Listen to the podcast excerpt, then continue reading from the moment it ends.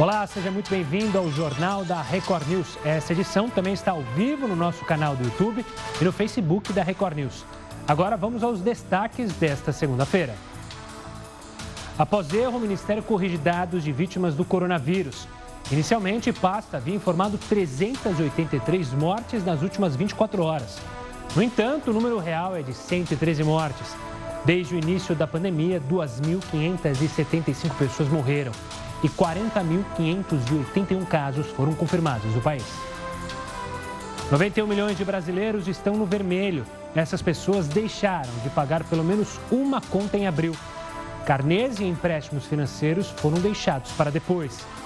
Cresce o número de animais abandonados. Em tempos de pandemia, é preciso esclarecer que os animais não transmitem coronavírus. Medida provisória polêmica obriga operadoras de telecomunicações a fornecerem dados durante crise do coronavírus. Com isso, informações como nome, endereço e telefone de clientes serão repassados ao IBGE para medir o desemprego no país.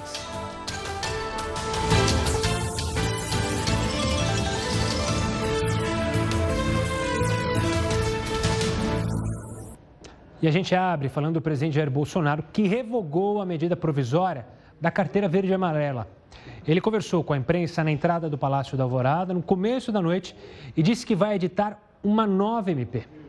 Sei com o Davi Alcolumbre, a MP ia, ia caducar no dia de hoje, então foi uma, um acerto que fizemos.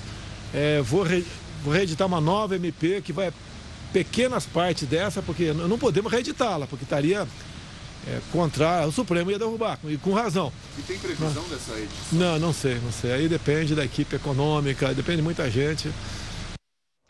E olha, a situação financeira dos brasileiros não está nada fácil. 91 milhões de pessoas deixaram de pagar neste mês pelo menos uma das contas. Isso de acordo com a pesquisa, o brasileiro não pagou as dívidas porque, na falta de uma reserva financeira, ficaram sem dinheiro. As contas consideradas não essenciais estão entre as mais frequentes, como carnês ou crediários de lojas e empréstimos com instituições financeiras. Agora a gente fala do Ministério da Saúde, que aumentou para 46 milhões a previsão de compra de testes para detectar o coronavírus. A previsão de compra de testes subiu para 46 milhões de testes. Isso é muito importante para o nosso processo que está sendo desenhado de entender, usar os testes para melhor entender a doença, a evolução e fazer um planejamento, um projeto que tá, já está sendo feito para revisão do distanciamento social. Olha, o ministro também anunciou a assinatura de um contrato que permite o processamento de 30 mil testes, isso por dia. A gente tem um contrato que foi feito com o DASA, hoje, que vai processar 30 mil exames por dia. Isso é muito importante. O contrato chega a 3 milhões de exames. Então, essa combinação de, de trazer o teste e viabilizar a realização é fundamental nesse, nesse trabalho do diagnóstico e do entendimento da doença. Por fim, Taixa informou que o Ministério comprou mais de 3 mil respiradores. Hoje foram comprados 3.300 respiradores. Desses 3.300, 1.150 vão ser entregues em maio. Olha só, é cada vez mais frequente ver pessoas usando luvas descartáveis nas ruas, transportes públicos ou em supermercados. O material chegou até esgotar em farmácias durante a pandemia, mas as luvas podem dar uma falsa sensação de segurança.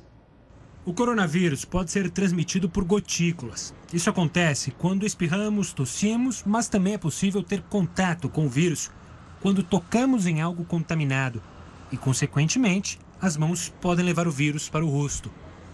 Para tentar colocar uma barreira entre as mãos e o vírus, as pessoas acabam usando luvas que não são completamente eficazes. Talvez você esteja um pouco confuso com a minha afirmação porque os profissionais da saúde usam as luvas e, se eles podem, por que você não? Só que eles usam para se proteger apenas de contaminações grosseiras, como sangue ou outros fluidos corporais. Em caso de vírus e bactérias, a proteção dada pelas luvas é mantida por pouco tempo. As luvas descartáveis são feitas com materiais porosos, e isso faz com que os causadores de doenças penetrem o material à medida que você usa. Mesmo que você tome muito cuidado, de vez em quando as mãos podem acabar entrando em contato com o rosto. Além de não proteger o suficiente, o risco de infecções aumenta, já que as mãos começam a suar rapidamente. Calor e umidade é a combinação perfeita para bactérias e vírus. Isso significa que em pouco tempo uma luva descartável tem muito mais bactérias em sua superfície do que uma mão que acabou de ser lavada. Se mesmo com esse alerta você decidir continuar usando as luvas, não esqueça de fazer o descarte correto. Nada de jogar em qualquer lixo. Primeiro é preciso colocar em um saco, fechar e só então jogar em uma lixeira que não seja reciclável. O mais importante é saber que as luvas nunca substituem uma regra básica de higiene: a lavagem das mãos. Bom, agora eu falo da nossa interatividade aqui no JR News. Hoje a gente quer saber de vocês se os encontros virtuais, como festas de aniversário, conseguem substituir pelo menos um pouco os encontros presenciais. Virou uma rotina, né? Tem festa de aniversário comemorada pelo condomínio, com a participação de pessoas que normalmente estariam na festa, mas hoje só pela internet. Você acha que funciona do mesmo jeito? Manda a sua opinião para o nosso WhatsApp, é 11 942 128 782, ou também pode participar através das redes sociais, hashtag JRNews. E a obesidade é um dos principais fatores de risco para a população que tem menos de 60 anos. E para entender qual é a relação entre a doença e o coronavírus, a gente conversa no próximo bloco com um gastro para explicar tintim por tintim. Agora, a gente vai para a nossa primeira live.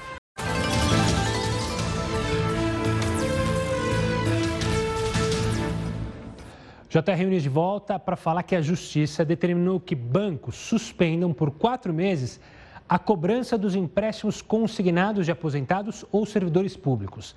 A decisão atende a uma ação popular que reclamava que os bancos foram beneficiados.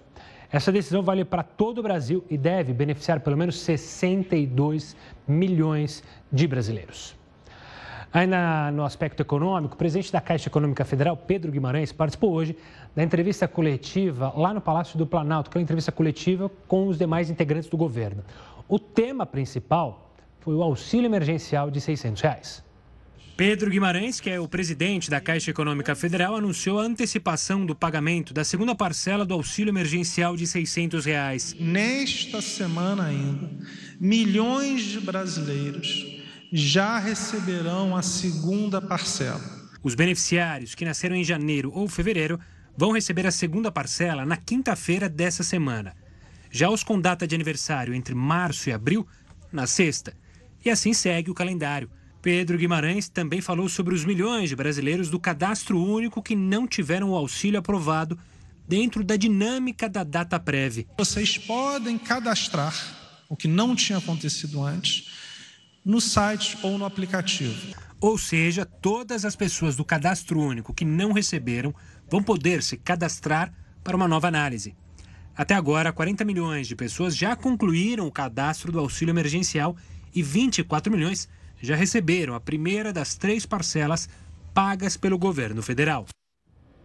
Você que acompanha o JR News aí na sua casa e segue a gente nas redes sociais, você fez o cadastro? Você é um dos brasileiros que precisou é, desse auxílio do governo? Conta pra gente, manda pra gente tanto pelo Twitter, hashtag JR News, pelo WhatsApp ou na nossa live no Facebook, se você tem conseguido acessar o dinheiro ou se ainda há problemas nesse cadastro, pelo menos aí no seu caso.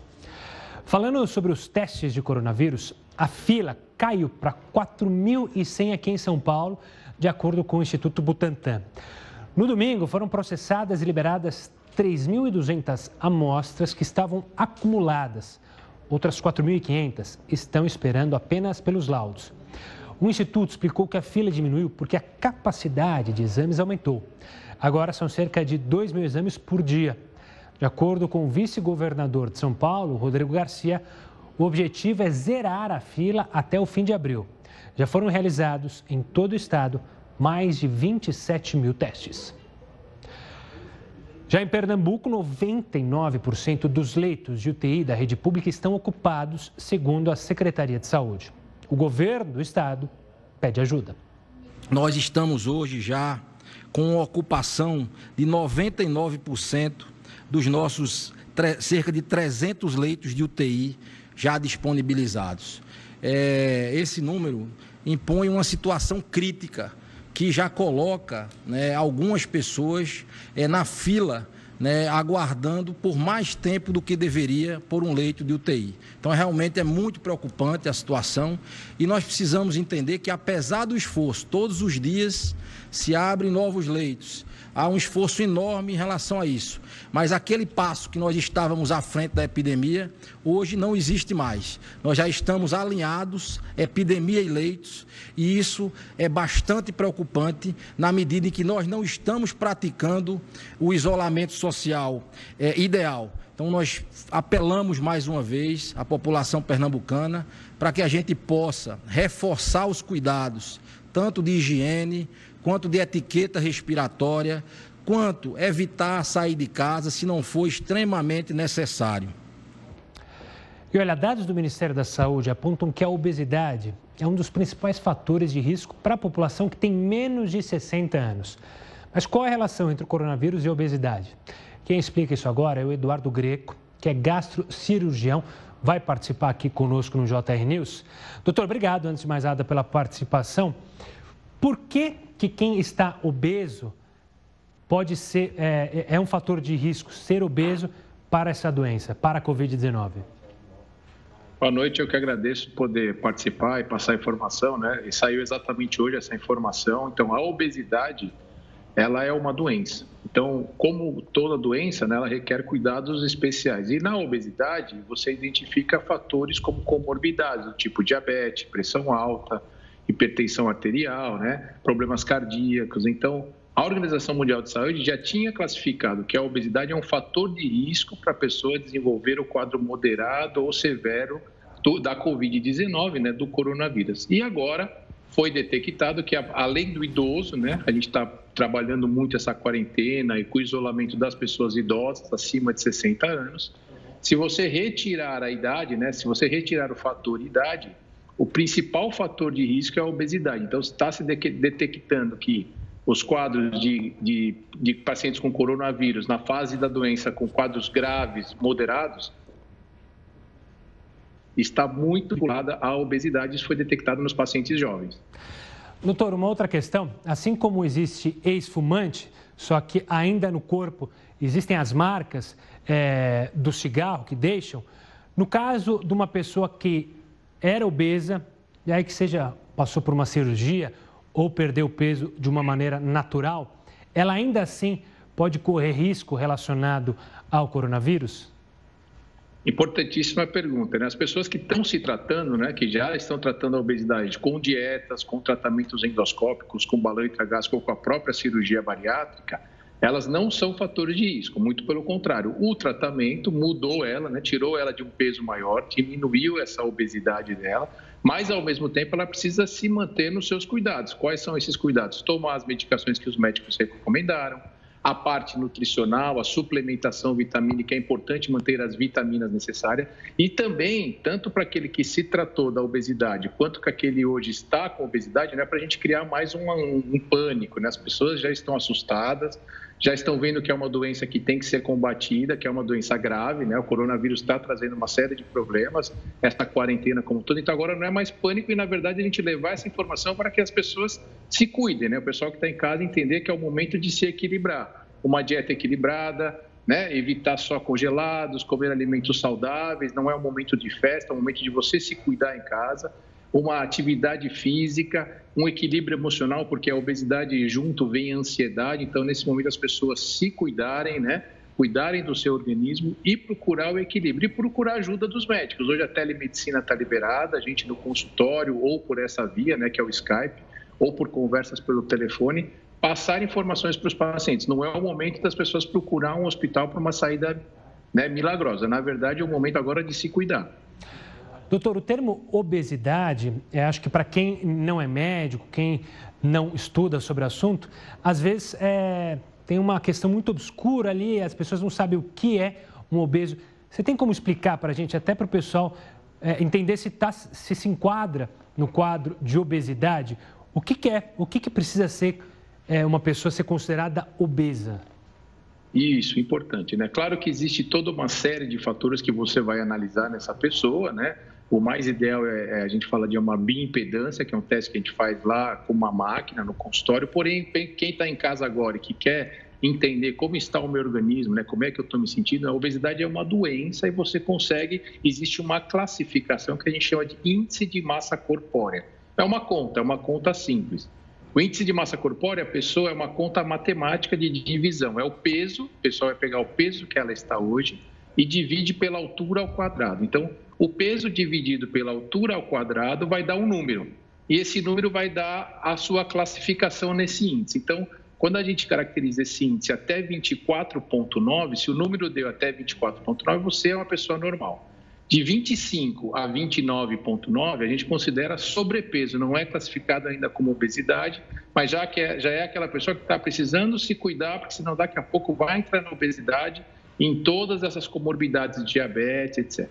Acima de 30, então aí acima de 30, se esse número deu mais do que 30, você já é considerado obeso. Aí de 30 a 34,9 obeso leve, 35 a 39,9 obeso moderado e acima de 40 os obesos severos. Então, acima de 30, o peso dividido pela altura ao quadrado, né? Peso dividido por altura vezes altura vai dar um número e acima de 30 é obeso, claro que respeitando outros fatores.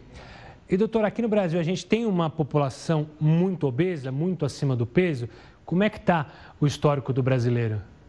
Sim, sim, sim, isso são dados alarmantes. Se a gente somar o sobrepeso e a obesidade, a gente está falando de mais de 60% da população. Se você pegar só o obeso mórbido, severo, aí é em torno de 15% a 20%, que são esses pacientes mais graves. E a gente tem uma outra preocupação que é importante, as pessoas, é o exemplo que você vai passar e a família. Né? Hoje, a gente também tem no Brasil adolescentes com índices de obesidade alarmantes, em virtude de sedentarismo, é muito, né? Ou só o computador, é muito a alimentação hoje que a gente tem uma alimentação mais americanizada, então a gente também tem que passar isso, porque esses adolescentes, a gente vê, estudos mostram que o adolescente obeso, mais da metade deles também, quase 70% na verdade, vão se transformar em adultos obesos que é tudo o quê? É o hábito.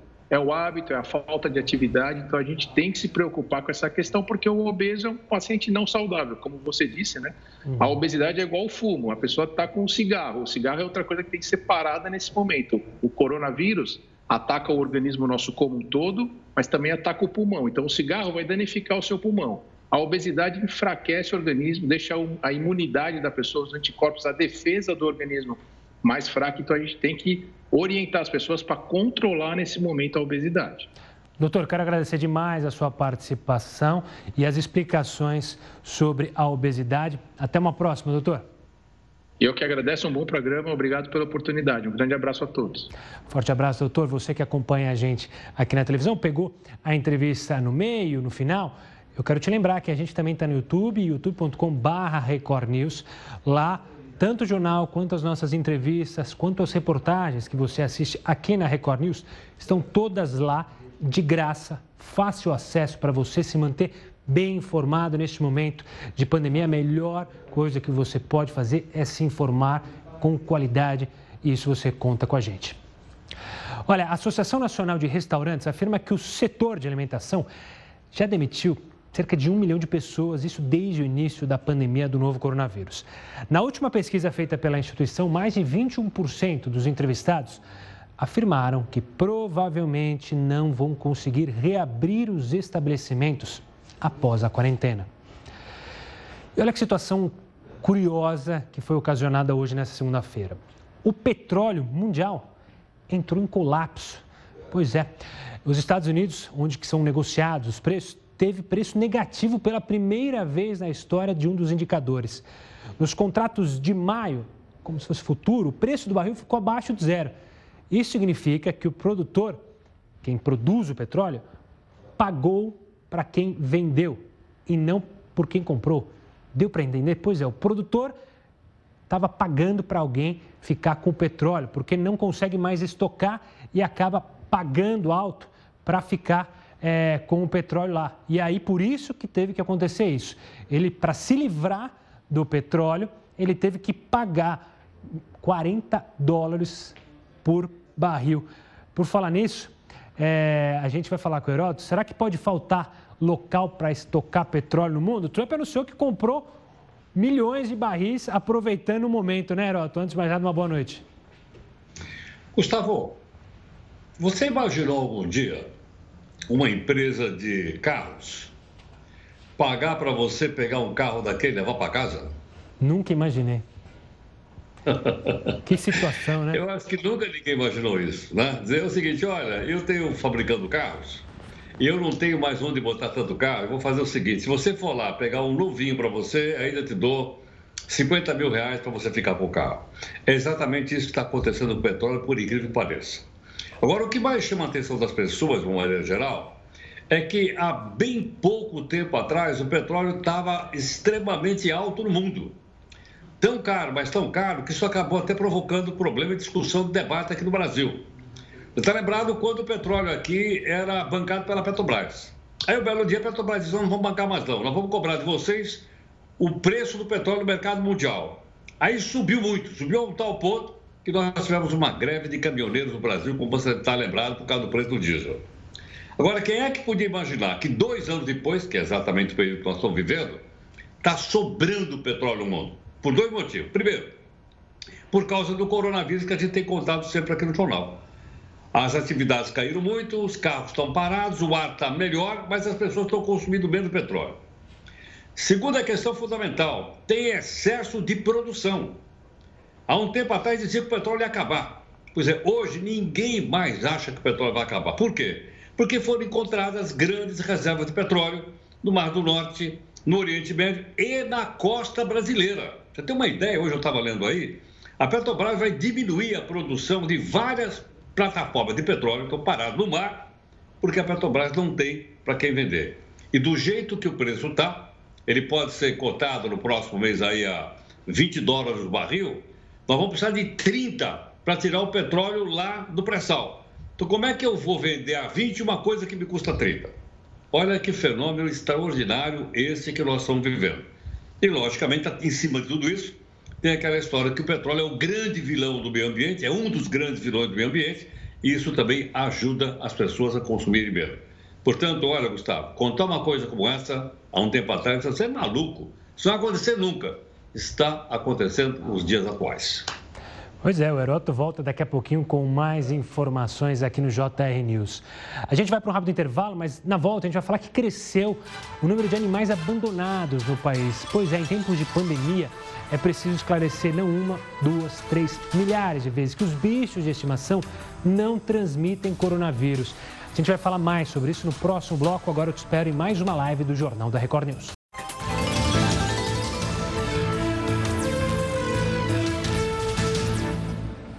Olha, a gente vai falar sobre adoção agora, porque uma parte dos processos de adoção está ganhando certa agilidade durante esse período de pandemia. Pelo menos uma boa notícia é que a Justiça decidiu permitir que crianças e adolescentes passem o período da pandemia na casa dos futuros pais adotivos.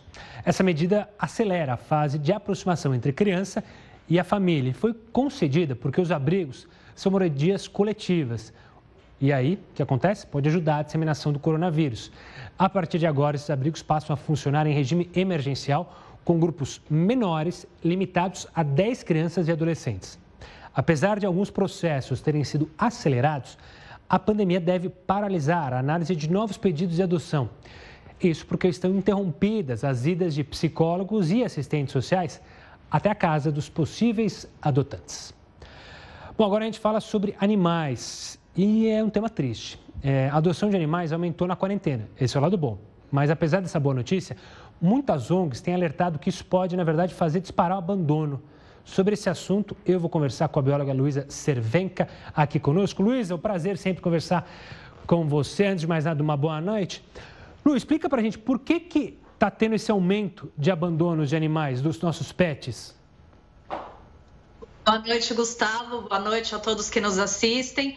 Uh, o abandono ele vem aumentando por conta de fake news. Então, muitas pessoas acreditam que os animais podem passar a Covid-19 para nós humanos. Mas isso é uma grande mentira, isso não acontece. Então, a gente tem visto ao longo do mundo inteiro diversos casos de abandono, inclusive de alta eutanásia, por conta disso, mas podem ficar com os seus animais em casa que não correm nenhum risco. Os animais, cães e gatos, não transmitem Covid-19 para os seres humanos. Lu, tem muito cachorro, principalmente é, em periferias, cachorrinho, gato, que eles não têm dono, mas são como se fossem da comunidade, ou seja, de algum morador. Esses animais também estão sendo prejudicados porque muita gente acaba cuidando deles, só que nesse período de pandemia também pode sobrar para eles as pessoas deixarem é, de dar o alimento para eles, de darem afeto para eles? Todos os animais que dependem de doação estão sofrendo, seja dentro das ONGs, dentro dos lares temporários, seja os animais comunitários que ficam na rua. Isso porque as pessoas estão ficando cada vez mais em casa e isso faz com que eles, essas pessoas não vão até a rua alimentar esses animais. O ideal é que esse animal fique exclusivamente dentro de uma casa para que uma pessoa se responsabilize não apenas pelo cuidado com a alimentação, mas principalmente do cuidado com a higiene desses animais. Então a gente precisa lembrar que os cães e os gatos eles não transmitem a Covid, mas eles podem ser carreadores, assim como uma almofada, uma maçaneta, um objeto. Então, se eu, por acaso, estou com o vírus e acaricio um animal, e depois vem uma outra pessoa que está sadia, acaricia o animal e coça seu nariz, esse animal pode ser carreador do vírus. Então, o ideal nesse momento é realmente que o animal comunitário vá para uma única casa para ser cuidado e não passar fome. E Lu, mas vamos falar das coisas boas também, porque, como eu mostrei, é, aumentou o número de doações. Ou seja, muita gente, imagino que está em casa sozinha, isolado, pode encontrar no animalzinho justamente alguém para diminuir a ansiedade, para trazer um pouco mais de alegria, de divertimento. Isso é algo que tem que ser levantado também e olhar com, com felicidade, não? Sem dúvida, é, não só as adoções, mas também o aumento de lares temporários. Pessoas que não podem adotar um animal, mas estão dispostas a trazerem um animal para sua casa e facilitar essa adoção. Então, retira o animal do abrigo, traz para sua casa, oferece um lar temporário, oferece uma alimentação, uma educação adequada para facilitar a adoção. E também as pessoas que porventura se sentem sozinhas e os animais, seja cão, seja gato realmente, realmente ajudam demais nesse momento de solidão, principalmente para pessoas que moram sozinhas ou casais sem filhos. Lu, quero agradecer demais a sua participação e as explicações sobre esse momento que, veja só, a pandemia também afeta a vida dos bichinhos que a gente tanto gosta. Forte abraço, Lu, e até a próxima. Até a próxima, obrigada pelo convite boa noite. Uma boa noite. Então tá aí, você que está sozinho em casa, está aí desanimado, que, que você não procura ah, uma ONG para adotar ou então para ser o lar temporário? Ou seja, o animalzinho ficaria com você durante esse período de quarentena para aliviar justamente as ONGs que estão com muitos animais. Agora a gente deixa um pouquinho de lado do Brasil para falar da Espanha. Por lá, profissionais da saúde fizeram uma surpresa para um taxista que leva pacientes para o hospital sem cobrar nada, absolutamente nada por isso. A equipe chamou o taxista para dentro do hospital, como você vê aí, com a desculpa de que mais um paciente precisava ser transportado. Assim que ele entrou pela porta, foi aplaudido pelos funcionários. Além disso, os médicos e enfermeiros presentearam o motorista com uma quantia em dinheiro para agradecer as viagens que ele tem feito. Após ser publicado nas redes sociais, o vídeo já passou de 6 milhões de visualizações. É impressionante quando a gente ajuda, e pode ver isso na sua vida. Se você faz algo para ajudar, não vai demorar muito, acontece algo inesperado na sua vida. É, é, é, é batata, pode reparar. Você, na sua casa, se você tem a religião, você pode, claro, é, ligar isso à religião, pode ligar também à energia, mas o fato é que fazer bem faz muito bem. Agora a gente volta a falar com Heródoto para saber quem é o maior exportador de jogadores de futebol no mundo. Eu tenho um palpite, mas eu deixo com você. Diga lá, Heródoto. Olha, Gustavo, já houve épocas em que o Brasil era exportador de mão de obra barata. Hoje nós somos exportadores de pé de obra baratos. Indiscutivelmente você matou, lógico, o Brasil é o maior exportador mundial de futebolistas. Nós temos mais de 1.700 jogadores brasileiros espalhados pelos clubes do mundo. E uma coisa que eu descobri, eu não sabia, A maior parte desses jogadores brasileiros, eles estão em Portugal. Talvez pela facilidade da língua, pela facilidade do futebol, o pessoal está morando em Portugal. Mas sabe o que me chamou a atenção? O Brasil é o primeiro exportador. O segundo maior exportador de, de jogadores é a França, por incrível que pareça. Mas a França não importa? Ela importa. Mas, em compensação, a França, por causa do seu passado colonial, ela tem muita possibilidade, ela é o segundo maior exportador de futebol do mundo. E o terceiro, também para minha surpresa, é a Inglaterra. Só em quarto lugar que aparece Los Hermanos, os argentinos, com mais ou menos uns 960, 970 jogadores espalhados pelo mundo. Como você vê, pelo menos nós estamos nessa liderança, apesar da gente ter se afastado um pouco dos campeonatos mundiais e aquele 7 a 1 nunca ter passado assim de uma maneira tão tranquila pela nossa garganta. Mas nós somos, portanto, um exportador de pé de obra barato e não mais necessariamente de mão de obra. E olha que engraçado, Heroto, você falou que a gente exporta muito jogador, só que em contrapartida técnicos, a gente exporta muito pouco, né? Os técnicos brasileiros não têm muito espaço fora aqui do Brasil, né? É, exatamente, porque eh, eh, técnico a gente não exporta, pelo contrário, a gente importa, né? Sim. Veja aí os técnicos portugueses que estão, o próprio técnico do Flamengo. Mas por quê? Porque aqui no Brasil ninguém aguenta ser técnico de futebol, meu. O cara não aguenta.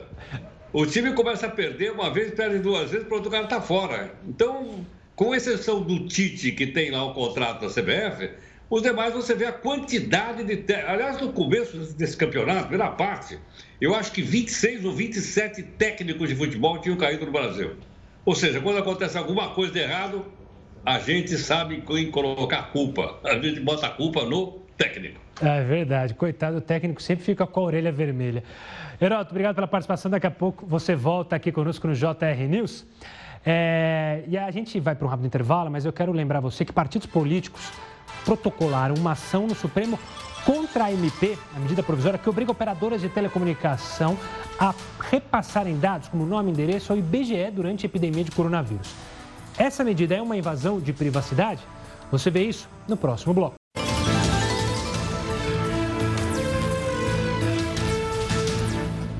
JR News de volta para falar que o Tribunal Superior Eleitoral informou que há condições para manter as eleições de outubro.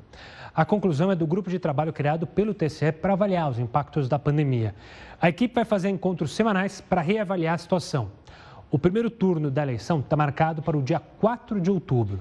Cerca de 146 milhões de eleitores estão aptos a votar para eleger prefeitos, vice-prefeitos e vereadores. Uma pesquisa realizada pelo Data Poder 360 mostra que 77% das pessoas que não têm salário fixo ou estão desempregadas sofreram uma redução da renda por causa da pandemia. Enquanto isso, apenas 26% dos que recebem mais de 10 salários mínimos foram impactados. De acordo com o levantamento, as pessoas mais pobres são as que mais tiveram a renda afetada. Apenas 15% dos desempregados afirmaram não sentir os prejuízos sobre a renda.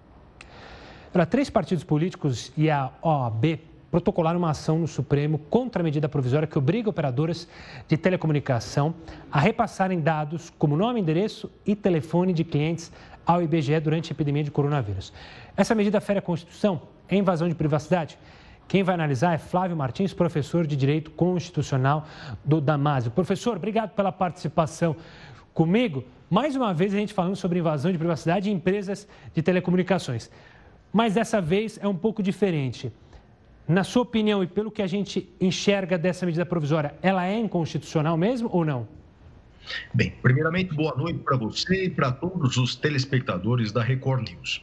Nesse período de pandemia, nós estamos vendo reiteradas medidas, reiterados atos normativos que restringem direitos fundamentais, até mesmo a liberdade de ir e vir, até mesmo a liberdade de locomoção.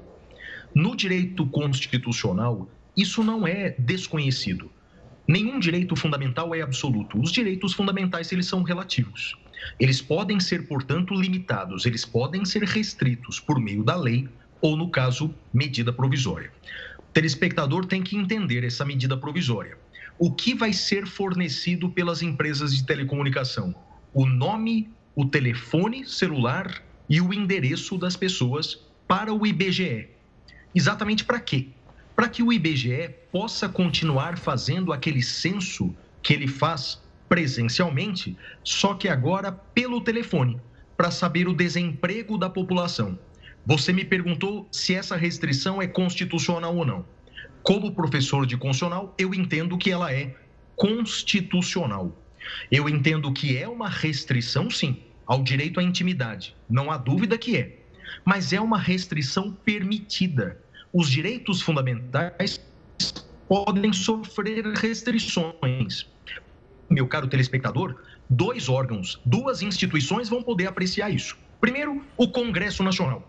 O Congresso vai apreciar essa medida provisória, vai fazer um juízo de conveniência e um juízo de constitucionalidade. Então, o Congresso pode tomar essa decisão e o Judiciário também nessas ações que você mencionou.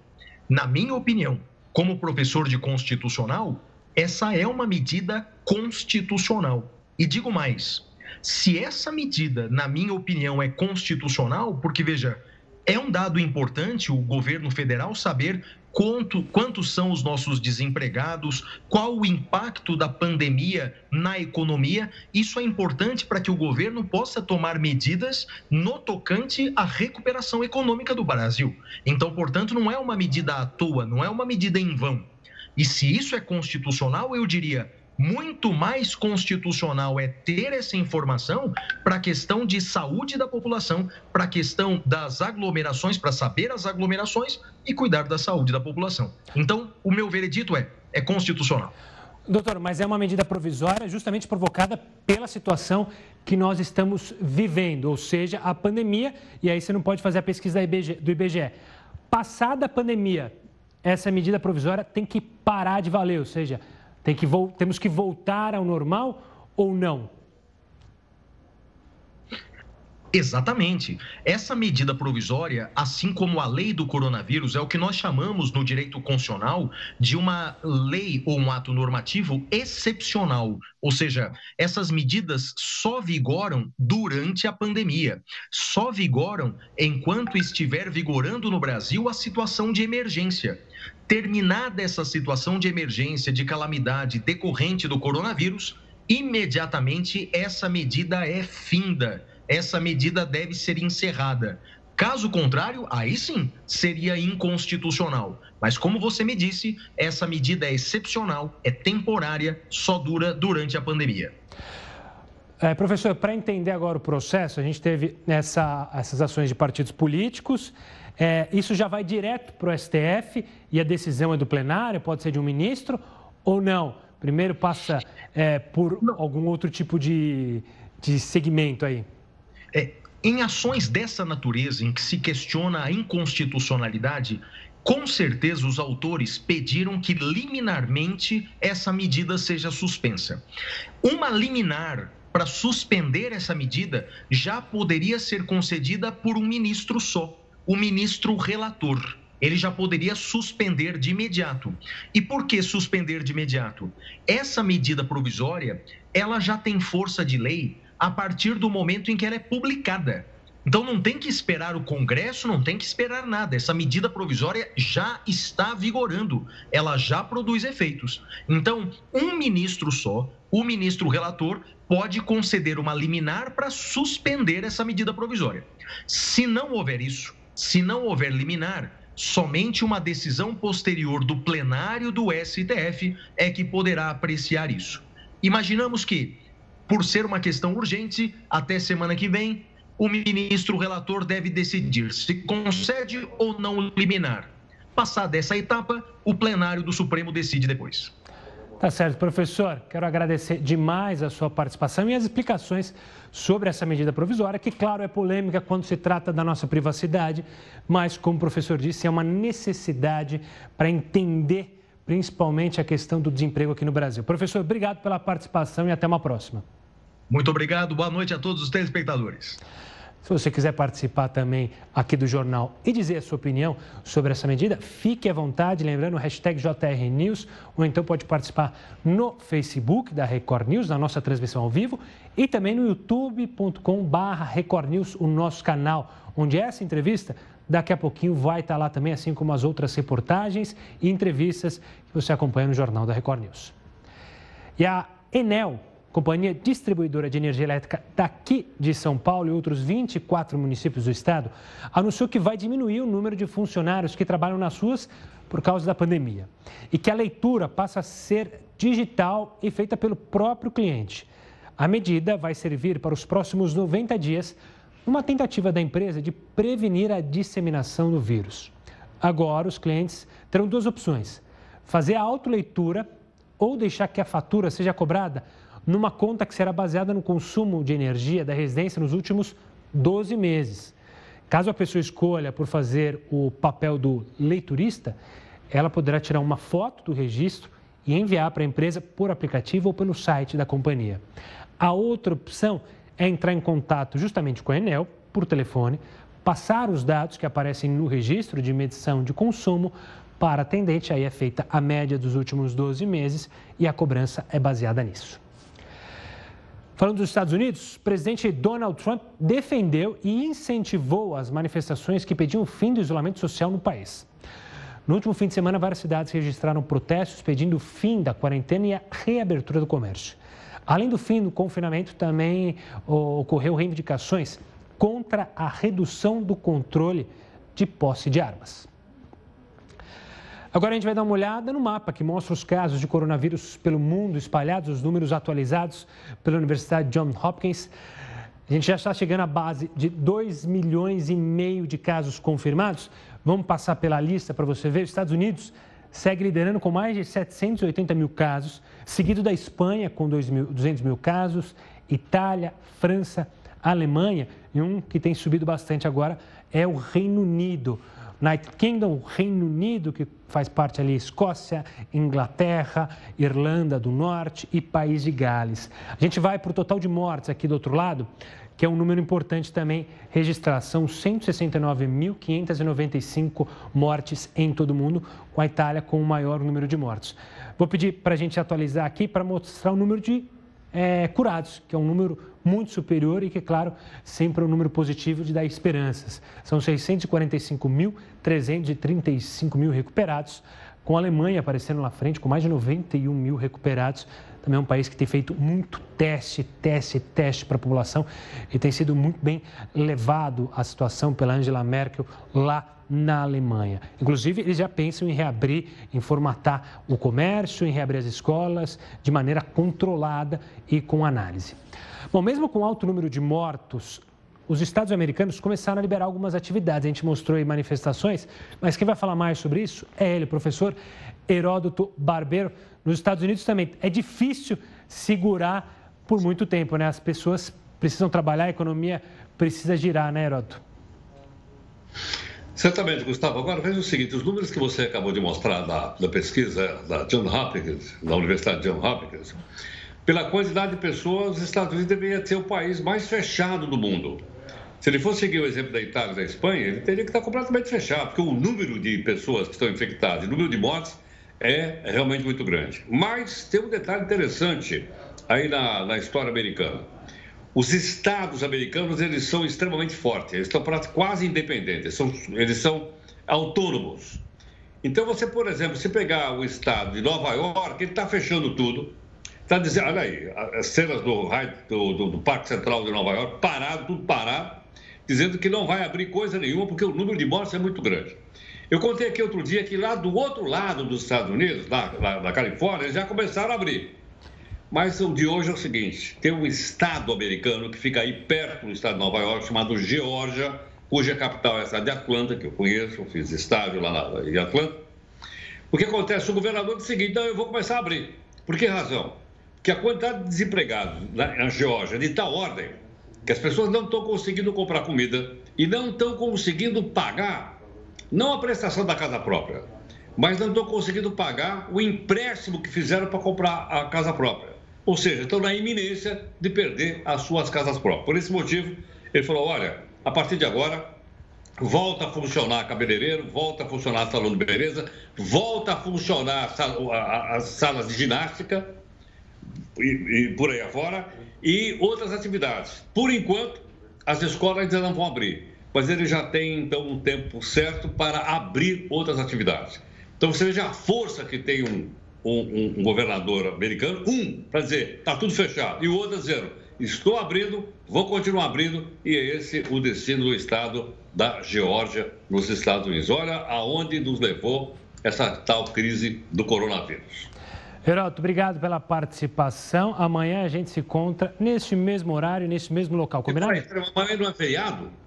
É, feriado para alguns. Para a gente, a gente segue aqui é, com o compromisso de dar informação para as pessoas. E se bem que tem muita gente que está achando que é feriado todo dia, né? Porque fica em casa, infelizmente. Então, agora eu vou aproveitar e pedir para o pessoal que quiser receber o nosso resumo aqui do jornal, para mandar então, dar um bilhetinho para a gente no 949. Qual que é o nosso me fugiu agora o nosso número. Cadê o número? Põe na tela para ficar mais fácil. A gente pega aqui e põe na tela o número do WhatsApp Enfim, aqui. mas... Isso. Aí, ó, Dizendo que quer receber o nosso... 128 782. É o 942 128 782. Aí, Aí você recebe o resumo por volta de seis e meia da tarde, mais ou menos. Boa, Heródoto. Até amanhã, hein? Até amanhã. E olha, o Heródoto está falando de abrir o comércio, reabrir é, as atividades econômicas lá nos Estados Unidos. O governo de São Paulo deve anunciar nesta quarta-feira um plano de reabertura gradual da economia a partir do próximo dia 11. Anote aí na agenda. De acordo com o governador de São Paulo, João Dória, o plano vai levar em consideração fatores como a disseminação do coronavírus e a situação do sistema de saúde. As autorizações de funcionamento vão depender da situação de cada cidade. A quarentena, é bom lembrar, começou no estado no dia 24 de março e foi estendida até o dia 10 de maio. Em São Paulo, o coronavírus provocou 1.037 mortos e outros 14 mil casos foram confirmados. É bom lembrar que agora, mais do que nunca, o comerciante é, que espera abrir o seu comércio tem que ter aquele senso de cidadania e respeitar as normas a serem seguidas. A gente não aglomerar e economia de pouco a pouco, se for assim a adesão do governo do, São, do Estado de São Paulo e do governo de outros estados, para que o comerciante, o lojista, respeite as normas a serem seguidas para que essa doença não se espalhe e não entre em colapso o nosso sistema de saúde. O Jornal da Record News fica por aqui. Acompanhe agora mais uma edição do Jornal da Record. Até mais. Tchau, tchau.